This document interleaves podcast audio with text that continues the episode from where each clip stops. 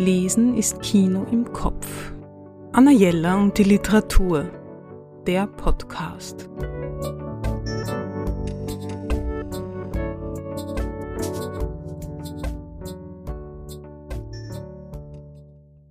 Vor kurzem ausgezeichnet als Sachbuch des Jahres Wien, Berlin, wo die Moderne erfunden wurde, erschienen im Reklam Verlag.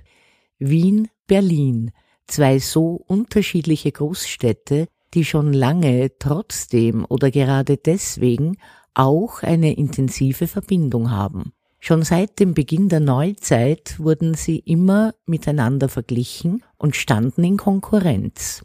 Wien, die behäbige Residenzstadt des großen Habsburgerreiches, und Berlin, die Stadt der Hohenzollern, nach der Gründung des Deutschen Kaiserreichs 1870-71 und bis in die frühen 1930er Jahre standen die beiden Städte in permanenter Konkurrenz zueinander. Berlin ist schneller gewachsen und hatte immer schon mehr Tempo. In Wien schienen selbst die Uhren langsamer zu gehen. Alles war prunkvoller und dennoch gemütlicher. In der ersten Hälfte des 20. Jahrhunderts der Zeit der klassischen Moderne war der Austausch zwischen den beiden Städten wohl der regste und für beide Teile der befruchtendste. Wiczorke schreibt über Klischee und Wirklichkeit, über die sehr unterschiedlich angelegten Städte und ihre Topographien, über das Berliner Tempo und das Wiener Gemüt, über die Blütezeit des Feuilletons, den regen Kunst- und Kulturbetrieb in beiden Städten und die schillernden 1920er Jahre bis hin zur Machtergreifung Hitlers.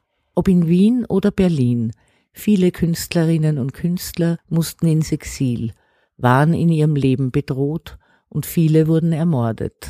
Das Hauptaugenmerk dieses Buches liegt eindeutig in der Zeit um 1900 und bis 1930, die Zeit nach dem Zweiten Weltkrieg wird gegen Ende des Buches nur ein wenig thematisiert. Selbst wenn man sich schon eingehend mit der Geschichte dieser beiden Städte beschäftigt hat, findet man interessante Details in diesem Buch. Ich wusste zum Beispiel nicht, dass Hermann Bahr im Auftrag des S. Fischer Verlags nach Berlin zog, um dort als Literaturscout zu arbeiten.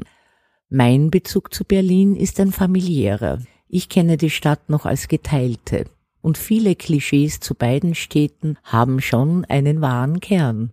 Seit ich nicht mehr jung bin, fällt mir das Tempo Berlins viel mehr auf und ich fühle mich, wenn ich dort bin, wie eine Wiener Schnecke.